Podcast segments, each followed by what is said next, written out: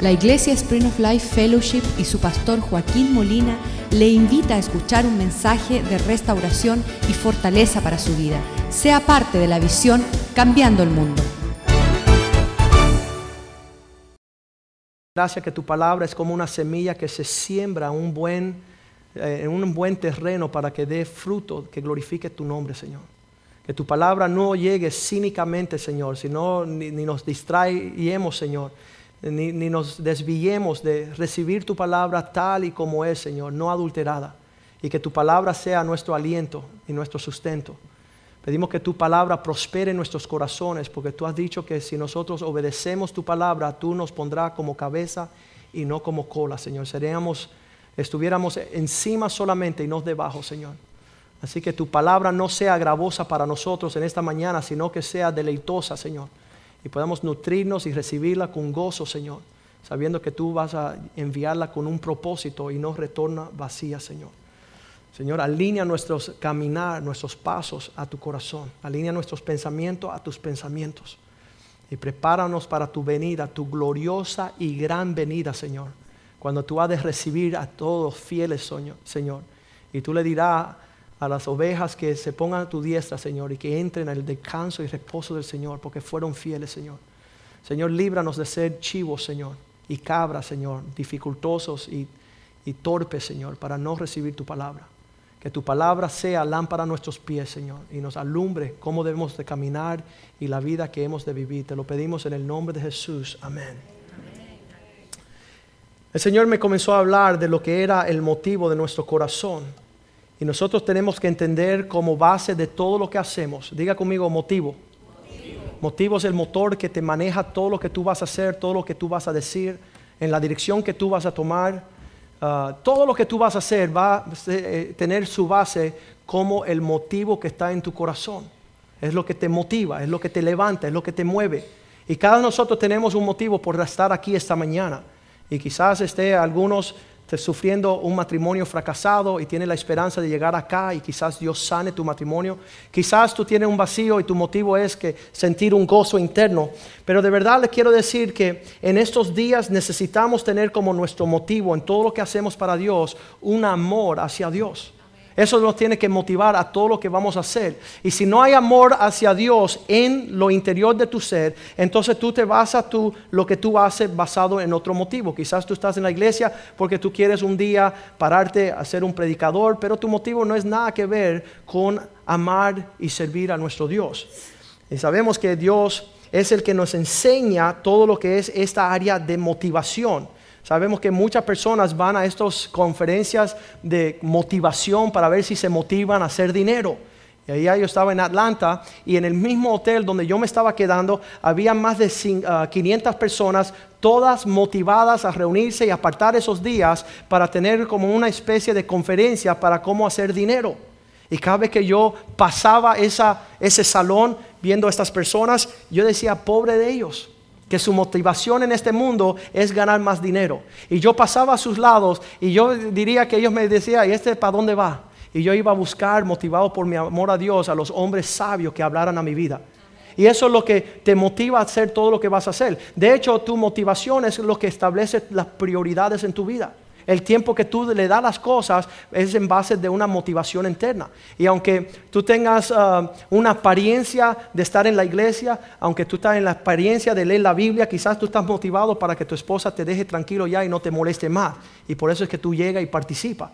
Pero hay algunas personas que saben que uh, lo, lo, profundo y lo interno de nuestra vida en motivación, que, que nace de algo que se llama amor, promete la fidelidad. Cuando en tu, en tu corazón de corazones, en el hombre interior, lo que te motiva a ti a actuar es amor, entonces tú puedes decir, esa persona va a actuar fielmente. Esa persona no va a traicionar. ¿Por qué? Porque en lo íntimo de su ser, lo que tiene allá brotando es algo que se llama amor. Y sabes que aprendemos esto de Dios. Porque Dios lo que lo motiva a Él, y les voy a decir algo, lo que mueve a Dios en lo más interno de su ser no es que es un Dios todopoderoso y Él tiene que eh, eh, ordenar su universo, Él tiene que crear el hombre, Él tiene que gobernar su creación. No, no, no. Lo que motiva a Dios, si no lo sabías, es un profundo y permanente amor hacia tu persona. No lo entendemos. No entendemos lo que mueve a Dios a dar a su Hijo a morir en la cruz. ¿Qué, daría eh, fuera un juego de ajedrez con el diablo? Bueno, me quitaste el hombre, así que me, voy, a, voy a hacer una estrategia más excelente para alcanzar al hombre. No. Dios en lo más interno de quién es, es motivado por un amor. Y lo vamos a ver como un fundamento que vamos a establecer. Y sabes que es todo lo opuesto de lo que hacemos nosotros. Toda la fidelidad de Dios brota de un profundo compromiso en la área de que Él está motivado por algo que nosotros estamos aprendiendo, estamos conociendo, que se llama amor. Dice primera de Juan 4.9, dice que fue manifiesto para nosotros el amor de Dios. Se vio allí el amor de Dios cuando Él envió a su Hijo, unigénito al mundo, para que vivamos por Él. Esta dádiva del Hijo de Dios, esta dádiva de Jesucristo a venir aquí en la tierra, a morir en la cruz, comienza a destaparnos a nosotros un poquito de lo que motiva a Dios. En esto se mostró la motivación, el amor de Dios, que para con nosotros en, que Dios envía a su Hijo unigénito al mundo para que vivamos por Él. Personas dan las cosas porque tienen un interés en algo que van a recibir como consecuencia de lo que dieron. Entonces tu motivación no fue la dádiva, no egoísta, fue un reconocimiento de lo que tú ibas a recibir. Y eso es bien peligroso, porque cuando tu motivación no es amor, entonces tú eres un traicionero y vas a traicionar al Señor. Vamos a leer Efesios capítulo 3, versículo 19.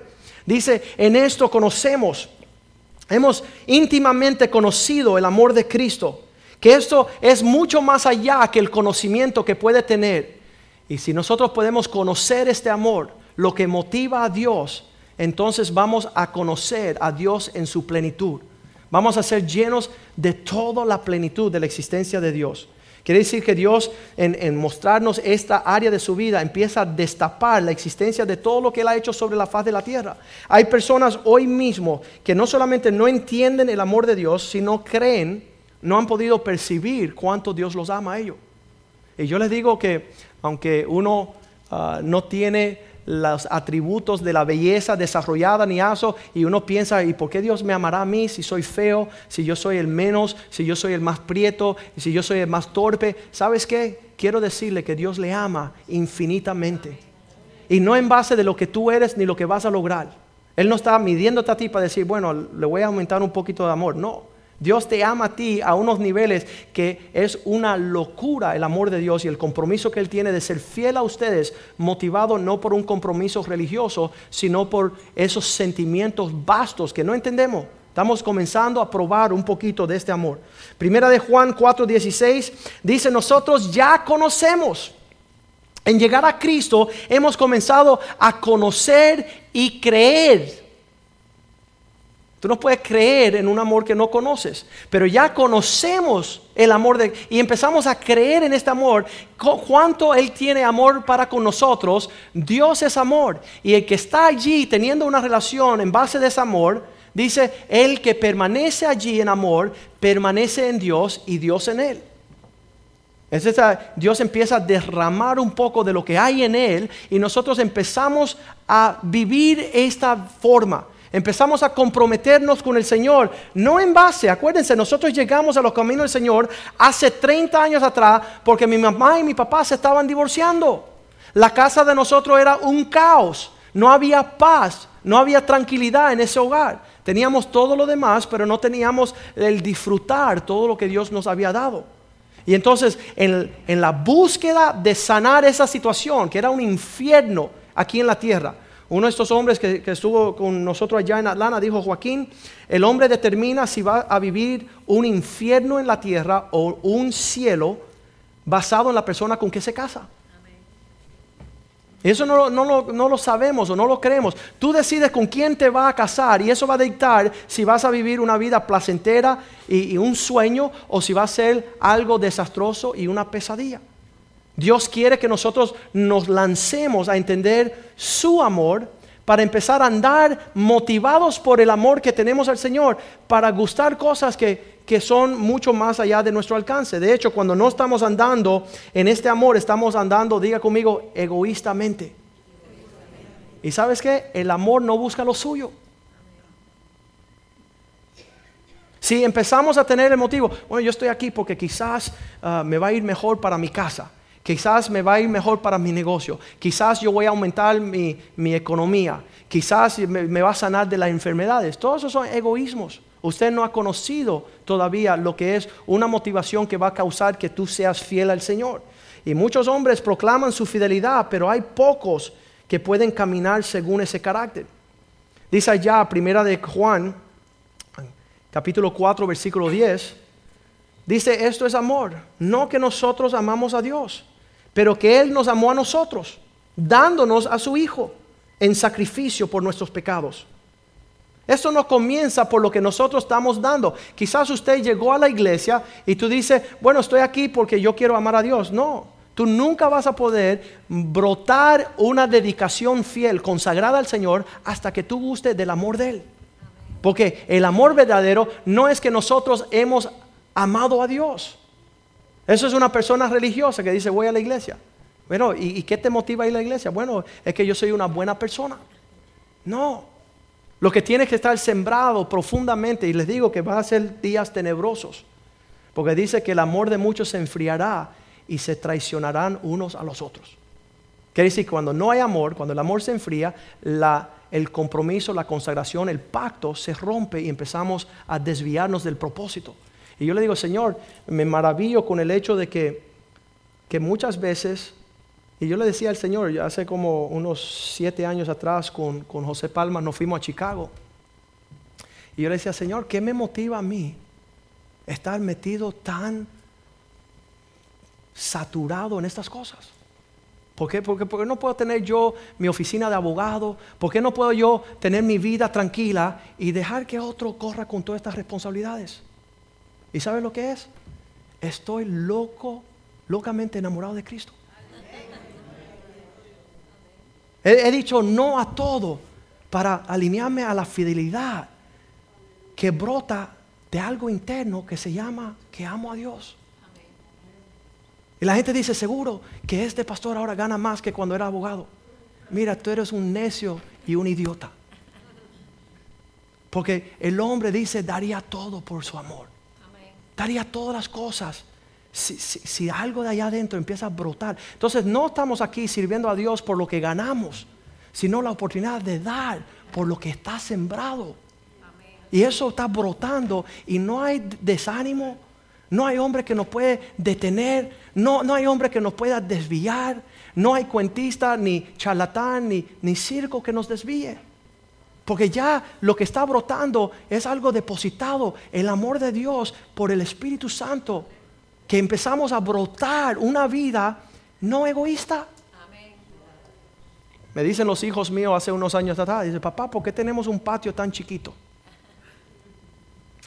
Porque ya no vivo para mí. Si yo viviera para mí, tuviéramos jardines grandes. De hecho, lo tenemos, porque no hay quien deje padre, madre, terreno y todo que no tenga cien mil veces más en esta vida.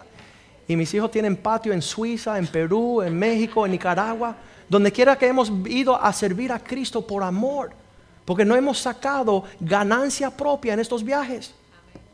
Más bien ha sido una inversión. Y ayer estaba hablando yo con el pastor José Mediero y le dije a José, le voy a decir algo, todo lo he dado por la causa de Cristo, pero no he dado nada porque solo he dado de lo que Él me ha dado. La verdad es esa, que estamos dando de lo que Dios nos da, porque si no pudiéramos ni caminar, no podemos ir ni a la esquina. No pudiéramos montarnos un carro, ya me estoy poniendo viejito y allá en los aeropuertos uno cargando con todas esas cosas. Y yo, Señor, y cuando yo tenga 50, ¿qué me va a pasar? Se me va a quedar la Biblia, se me queda un bastón, ¿sabe Dios ni qué? ¿Sabe Dios ni qué? La fidelidad de Dios que nos da la mente para servirle a Él con alegría. Y cada día más diciéndole, Señor, en este viaje yo le decía, Señor, todo lo que estoy haciendo o no haciendo afecta a la generación de mis hijos. Que decir que si yo no soy fiel, mis hijos no heredan. Si yo no camino celoso de una obediencia a Cristo y no me dejo distraer, a mis hijos se quedan sin herencia, se quedan sin bendición. Quizás yo lo haga hasta el 70%. Yo diga, ok, yo soy 70% um, fiel a lo que Dios me ha encomendado. Pero hay 30% que se está yendo de la vida de mis hijos. Por mi irresponsabilidad, por mi flaqueza, por mi desvío. Entonces yo digo, Señor, en nosotros tiene que existir Y les digo, ¿cuál es la motivación por la cual usted está aquí esta mañana? ¿Qué lo motiva? ¿Qué, qué lo inspira a usted estar buscando de Dios y deseando estar cerca de Dios? Vamos a leer otro versículo. Um, segunda de Tesalonicenses 3:5. Dice que vuestro corazón esté lleno del conocimiento, de la expresión del amor de Dios. Traten de absorber Traten de, digerir y recibir todo lo que Dios le ama. Porque en esto somos perfeccionados a hacer qué? A poder amarlo a Él de regreso. Todo lo que, todo lo que podamos entender de, del vasto derrame de, de la bondad del Señor en su amor. Porque otra vez, lo que le motiva a Él existir y mostrar su gracia sobre nosotros es la pasión de su amor. Muchas personas no la entienden. Muchas personas dicen, bueno, ¿y por qué me sucedió esto? ¿Y por qué me sucedió lo otro? Porque estabas fuera de, lo que es la sombra de su amor. Dios quería tomarte, decía, como, como una, una gallina toma sus pochuelos y tú querías andar allá como una rata corriendo. Y Dios queriendo traerte hacia Él y tú querías salir corriendo en otra dirección. Y en el mundo es así. Yo tengo amigos míos que me conocen desde antes, cuando yo era joven y no era cristiano han pasado 30 años y cuando yo hablo con estos hombres, su invitación es seguir invitándome a ir a pecar. Su invitación es que yo vaya con ellos a ser infiel a mi esposa. Su invitación es que yo entre en negocios con ellos para hacernos de mucho dinero. Y la invitación de estos hombres es que no conocen el amor de Dios. No conocen el favor. Y, Dios tiene que depositar a nosotros, porque el plano este es, es, la profundidad de lo que estamos compartiendo aquí, es que si tú no eres, fiel al Señor, y si no es la motivación tu amor hacia Él, tú vas a terminar en el infierno. Eso es lo serio de esto. Y no escuchamos estas prédicas. No escuchamos las prédicas que dice, no, no es lo que Dios nos ama, cuánto tú amas a Dios. ¿Cómo tú estás respondiendo al amor de Dios? O, Cristo muere en la cruz, su sangre es derramada, Dios da eso como un regalo de la salvación y tú lo tienes como una inmundicia. Tú lo tienes como algo así, bueno, lo haré en mi tiempo libre. Tú lo tienes como una cosa, como dice la Biblia, ordinaria, algo común, algo que no, no, no te movió. Y, muchas personas están motivados en los círculos cristianos a hacer muchas cosas, pero no es el nacimiento del amor. Tuve un hombre el mes pasado, me dice, pastor, dime lo que tengo que hacer y yo lo voy a hacer. Y yo dije, no, yo rehuso decirte a ti cómo tú tienes que amar a tu Dios. Lo que tú ves en mi vida es la expresión de cuánto yo amo a Dios, que estoy dispuesto de perderlo todo para ganarlo a Él. ¿Y tú qué? Bueno, yo, yo doy mis diezmos. ¿Y? Dice que nada te celebra si un siervo hace lo que debe hacer. Nada has hecho. Y muchos de nosotros pensamos que estamos cumpliendo con los requisitos religiosos, pero no está brotando el amor de Dios. No está brotando la vida de esa motivación. Te motiva a otras cosas. Tus prioridades son otras cosas. Tu agenda es otras cosas. Tus inversiones están en otros lugares. Pero nosotros que hemos encontrado la perla preciosa, lo hemos perdido todo por alcanzar esta relación que Dios quiere con el ser humano. Y muchos no entendemos eso y nuevamente no se está eh, compartiendo, pero diré que nosotros somos defectuosos en nuestra manera de amar y ahí es que comienza todo nuestro dilema. No sabemos cómo caminar en el amor que decimos tener.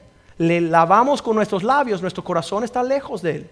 Está lleno de temores, está lleno de manipulaciones, estrategias, carnalidades.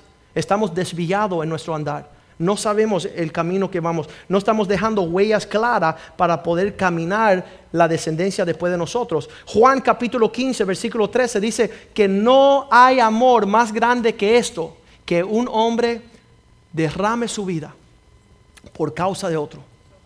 Qué tremendo, eso es Juan 15, 13. Nadie tiene este nivel de amor que este, que uno ponga su vida por los demás, por uno derrame su vida ¿Y sabes qué? Cuando nos dicen que nos van a dar un título o un puesto, ahí sí estamos prestos. Pastor, yo sería asistente del departamento de ejecutivos. No, mira, te vamos a ejecutar mejor.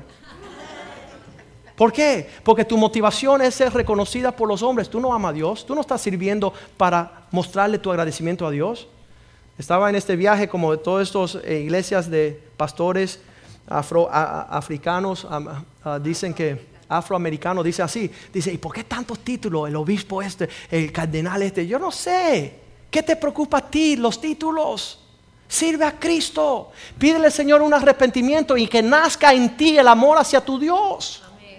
Que pueda brotar de ahí una fuente que no es la base de quién te estás viendo o qué estás haciendo. Me porto bien porque estoy en la iglesia, tengo un traje una corbata. Pero nada más que yo doy la vuelta, y ahí voy a ser infiel, voy a ser un malvado, voy a ser un torcido. ¿Sabes por qué? Porque no brota el amor de Dios.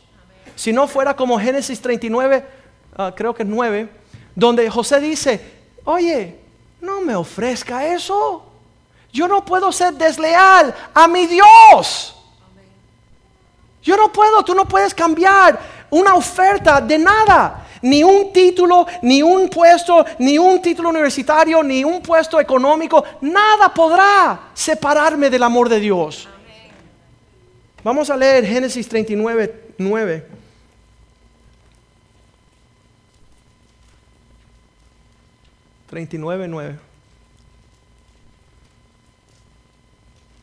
No hay otro mayor que yo en esta casa y ninguna cosa me he reservado sino a ti por cuanto tú eres su mujer. ¿Cómo pues haría yo este grande mal y pecar contra mi Dios? Mira, esta mujer era bella y lindísima. Pero cuando acechó a este hombre, dijo, no, no. ¿Y por qué? Pues porque te va a ver mi esposo, no. Porque, porque no te gusta, sí me gusta. Pero no, no puedo traicionar a mi Dios. Y esto es lo que necesitamos tener nosotros en estos últimos días para terminar nuestra carrera fiel a Dios. ¿Qué es? Que brote de ti un amor del Señor genuino. Que Dios deposita allí algo que brote, no en base de motivos personales, egoísta, lo opuesto del amor. Primera de Juan 4:19 dice, esta es la razón por la cual nosotros los, le amamos a Él. Esto aquí es que comienza toda esta jornada. Nosotros amamos a Dios no porque eres bueno, no porque tú te las traes, sino porque Él primero te amó a ti. Ahí es que comienza. Y si tú no entiendes el amor que Dios te tiene, pues tú tampoco vas a brotar. Eh, ¿Sabes qué? Estaba años atrás una que tocaba el piano. Decía, ¿cuánto me van a pagar para tocar el piano? Mira, miserable, vete para el infierno. Vete para el infierno con tratar de sacar un provecho personal a un Dios al cual tú dices que tú amas. Qué tremendo nosotros ahí batallando con que, ¿qué me van a dar si es que yo me derramo más? Dios ve en secreto, Dios juzga los corazones, Dios conoce al hombre. Él ha hecho un pacto de amor en Deuteronomio 7:9. Él desde mucho antes que tú nacieras le estaba diciendo a su pueblo, yo he hecho un pacto de amor con ustedes para aquellos que me aman. Dios no tiene pacto con aquellos que no le aman, los que están egoístamente buscando su propio. El amor no busca lo suyo. No está buscando los intereses personales. Y ahí Moisés le dijo, conoce pues a Jehová tu Dios él es fiel. ¿Y por qué es fiel? Porque tiene un pacto de amor.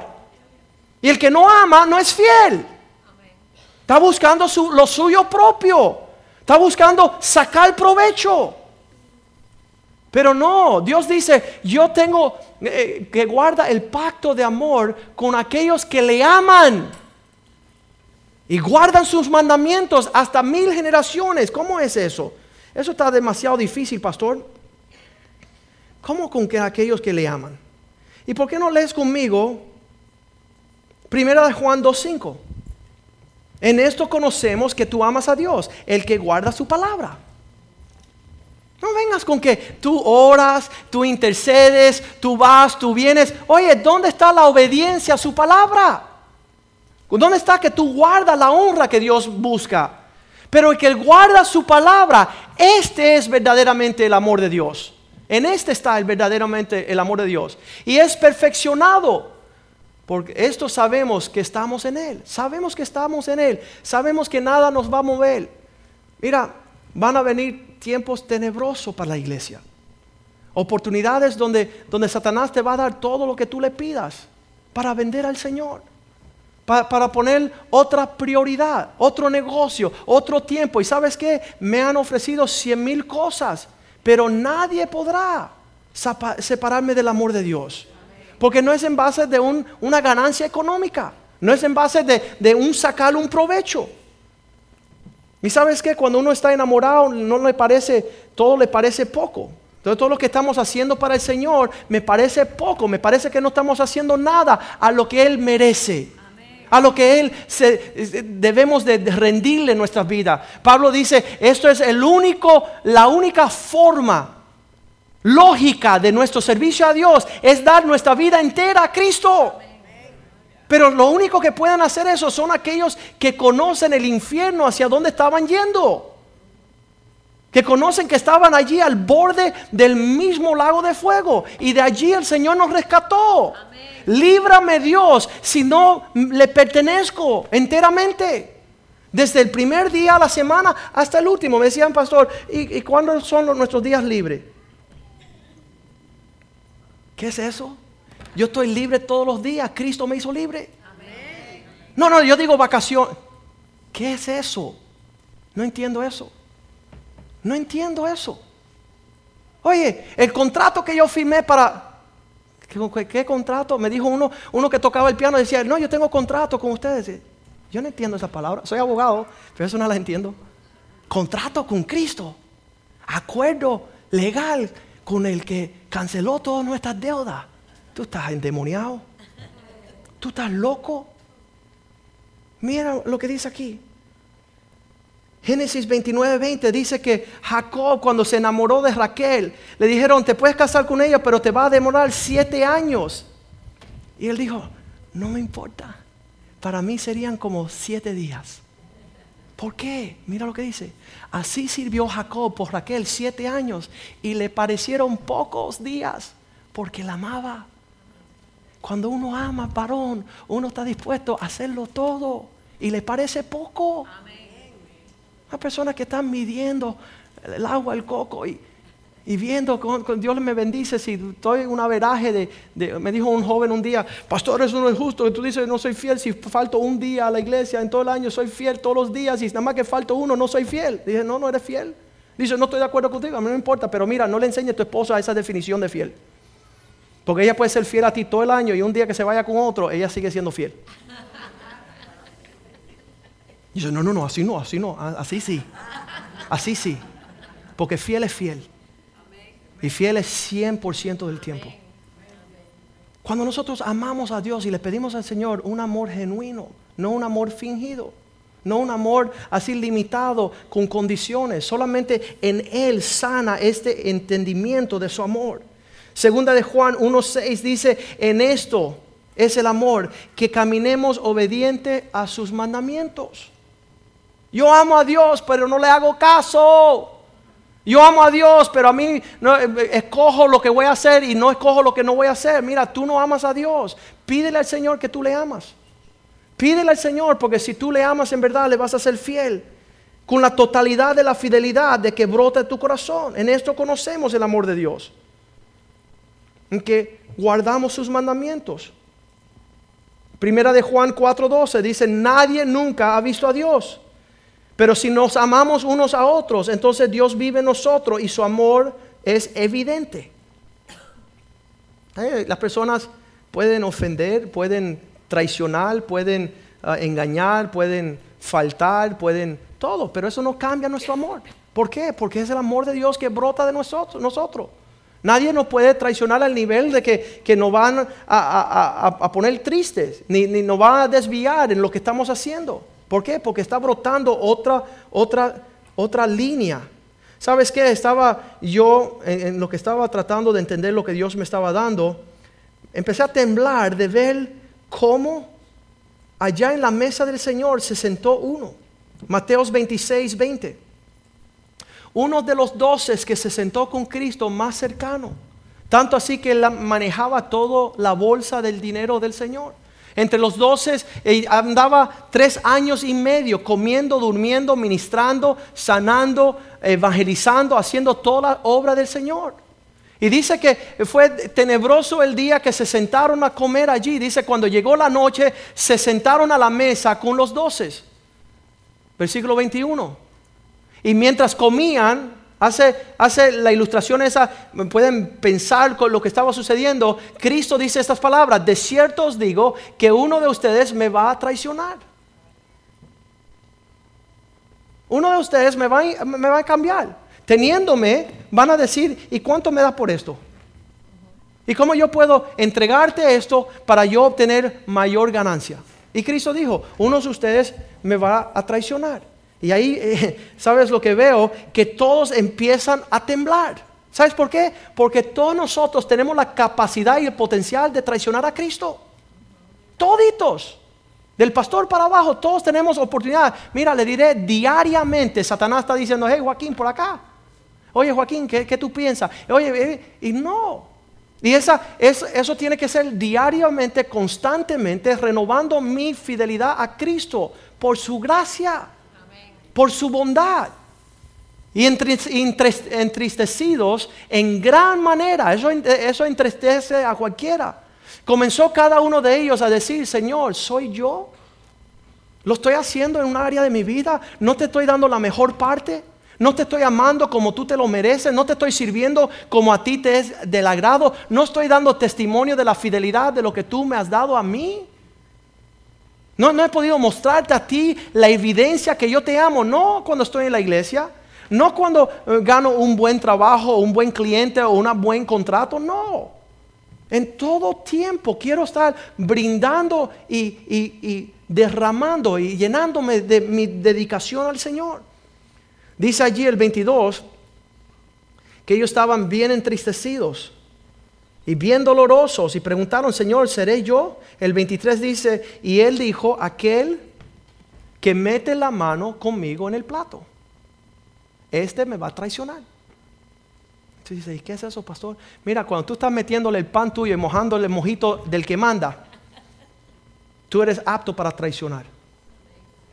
Porque tú estás cruzando barreras de decencia y de orden del Señor. Cuando nosotros estamos rompiendo el orden de Dios, ahí usted eres un traicionero. Y, yo tiemblo porque en la confianza latina lo hacemos diariamente. Mi esposo dice, pero yo soy la que mando. Mi esposo dejó de decir, pero mira, vamos a hacer esto. Oye, estás mojando ahí en el patito. Estás traicionando esa relación la cual Dios estableció. Y lo mismo en las cosas espirituales, tratando de usurpar las cosas que Dios está interponiendo. Aquel que moja su pan y mete su mano conmigo en el plato, ese me va a traicionar. Versículo 24. Y uno tiembla cuando está escuchando estas cosas. El Hijo del Hombre dice, va y según está escrito de él, más hay de aquel hombre que por quien el Hijo del Hombre es traicionado. Mejor le fuera haber no nacido. Eso yo le voy a decir algo. Yo no sé cómo profundizar mucho en esta prédica de advertirle al pueblo de Dios que estamos a las puertas del infierno en nuestras actitudes. Quiere decir que terminaremos en el infierno aquellos que no somos hallados fieles.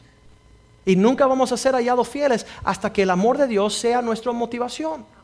Que, que esté sembrado ahí, no un reconocimiento, no una prepotencia. ¿Sabe la diferencia? Era Satanás dijo, yo subiré y pondré mi trono por encima del trono de Dios, yo me voy a establecer, yo me voy, yo, yo, yo. Tú eres el que te manda. Eso es una gran clave de que tú no le perteneces al Señor, porque Él dijo, no se haga mi voluntad. Se negó a sí mismo hasta la muerte y muerte en cruz. Y los hombres que aprendieron estas cosas, cuando llegó el tiempo, el Pedro que decía, yo nunca lo negaré, nunca seré un traicionero, tres veces negó al Señor. Y el Señor tuvo que rectificar a Pedro y venir a sanar esa área de su vida y decirle, Pedrito, ven acá, ¿tú me amas? Esa es la clave. Para el traicionero, para el infiel, para la persona que, que no guarda es que no tiene amor hacia Dios. Por eso tres veces él traicionó a Cristo y tres veces Cristo le tuvo que preguntar, no cómo están las finanzas, cómo van los negocios, cómo está la familia. Oye, ¿tú me amas? Porque no parece.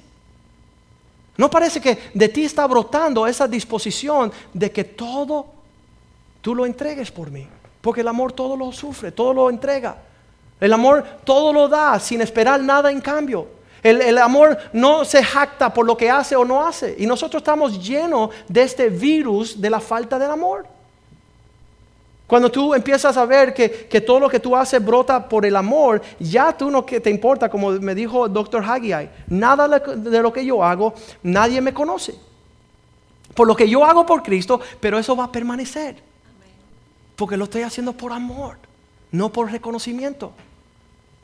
Bueno, si a mí el pastor me diera un salario, entonces yo sirviera a Cristo. Mira, muérete sin salario. Que perezcas tú con tu dinero.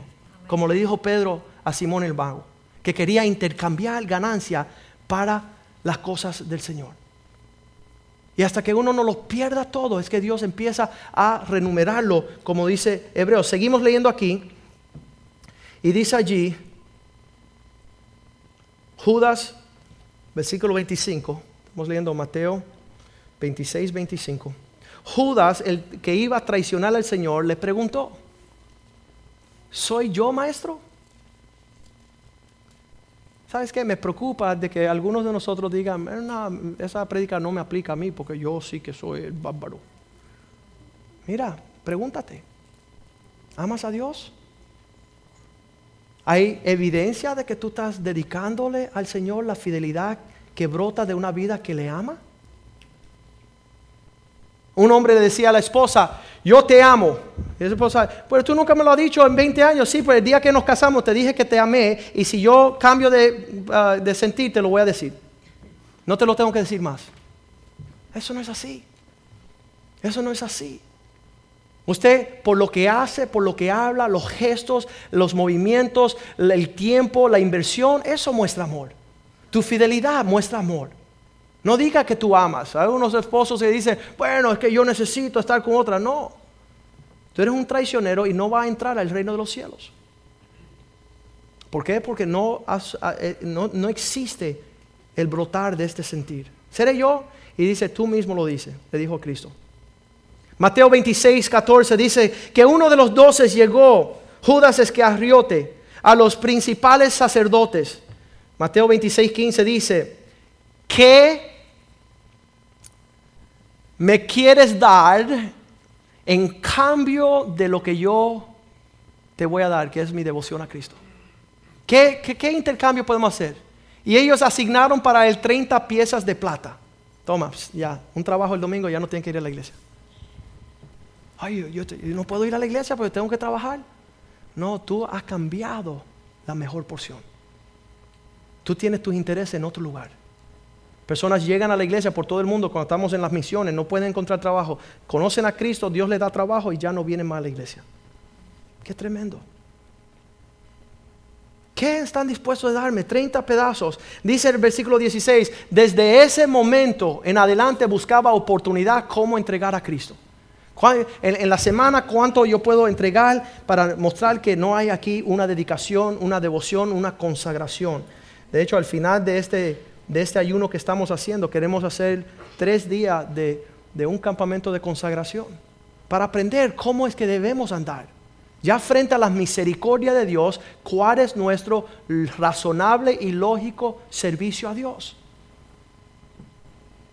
Y ahí buscando la oportunidad de entregarlo, en el capítulo 46, Cristo levantándose dijo, levantémonos Ah, el capítulo 26, versículo 46. Levantémonos porque el que me traiciona está, está al llegar acá. Y hablando llegó Judas, uno de los doces, versículo 47, con un gran, una gran multitud, con espadas, con sacerdotes y los ancianos del pueblo. El versículo 48 dice así.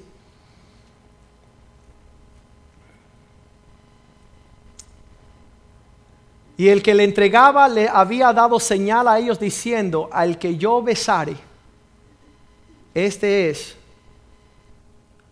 el hombre, tómenlo a él. Y dice que vino Jesús en ese mismo momento. Él vino donde Jesús y le dijo, ¿cómo está maestro? Versículo 49. Enseguida se acercó a Jesús y le dijo, salve. En otras palabras, que te vaya bien tu vida, Jesús. ¿Cómo vas? Espero que todo te vaya bien. Esas palabras que no tienen significado, que no tienen mérito, que no tienen peso, que no valen para nada. Los cristianos que dicen soy cristiano y dónde tú, no, yo no sirvo. El cristiano que no sirve, no sirve. El que no está dispuesto a dejar derramar su vida por amor al Cristo. Salve maestro y le besó. Hey, todo está bien. ¿Cómo te van las cosas? Bien, bien. Yo digo bien mal. Bien mal te van las cosas. Al que mucho se le da, mucho se le espera. Dice lo que Dios va a traer en ese día. Esa va a ser la medida del Señor. Juan 12, capítulo 4. Juan 12, capítulo, Juan capítulo 12, versículo 4 dice, Judas, uno de los discípulos que lo había traicionado, cuando él vio que estaban allí derramando perfume sobre los pies de Jesús, dijo, oye, ven acá, ¿y cuánto cuesta? Y no sabe que esto, ¿y cuánto se trae? Oye, Tú no sabes la fidelidad de Dios. No sabes lo que Dios quiere hacer. Están midiendo, dice, porque no fue este perfume vendido para 300 denarios y dado a los pobres. ¿Sabes? Me han dicho, oh, mira, este edificio que han alquilado. ¿Tú sabes cuántas cuántas misiones pueden beneficiarse mensualmente? Mira, estas son las misericordias de Dios sobre nuestras vidas. Es la bondad del Señor de poner una iglesia en Miami donde podamos venir, alinearnos, caminar bien con el Señor. La bondad del Señor. Y Judas preguntando precios y preguntando situaciones.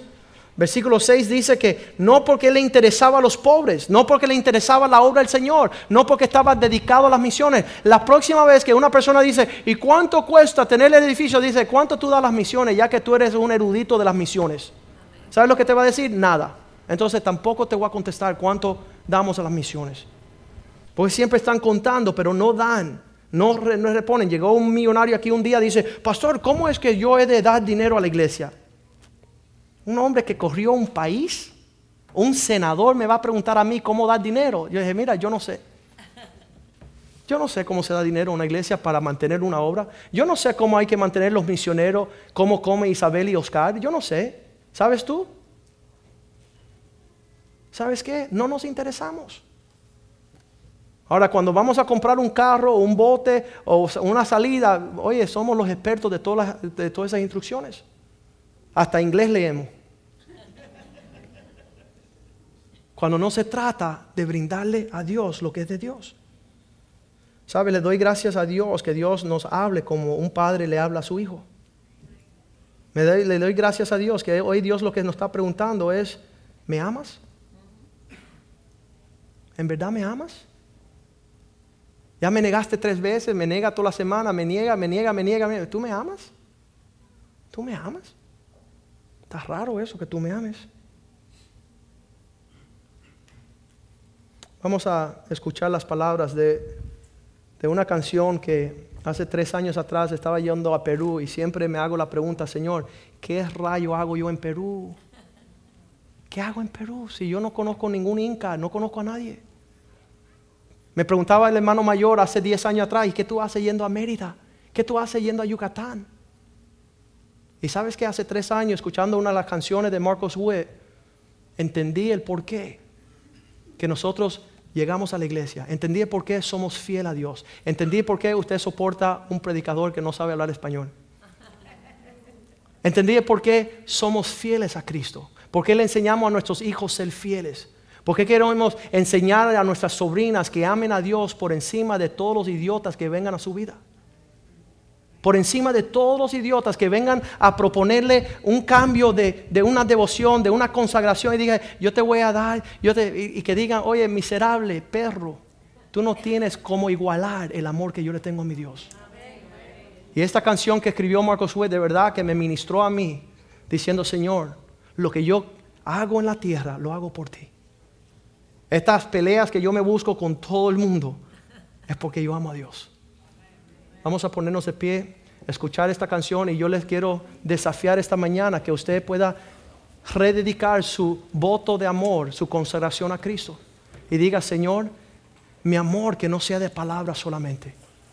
Mi amor no sea de, de una motivación para que me vean o que no me vean mi dedicación de ser fiel con mi dinero no es para que el pastor me diga, hoy le damos gracias al don todo porque dio todo. No, no, no. Que usted quiere ser hallado fiel y nunca, nunca traicionar a nuestro Cristo. Nunca venderlo, nunca eh, intercambiar tu relación con Cristo por una ganancia personal. Escuchemos las palabras de esa canción y después vamos a orar.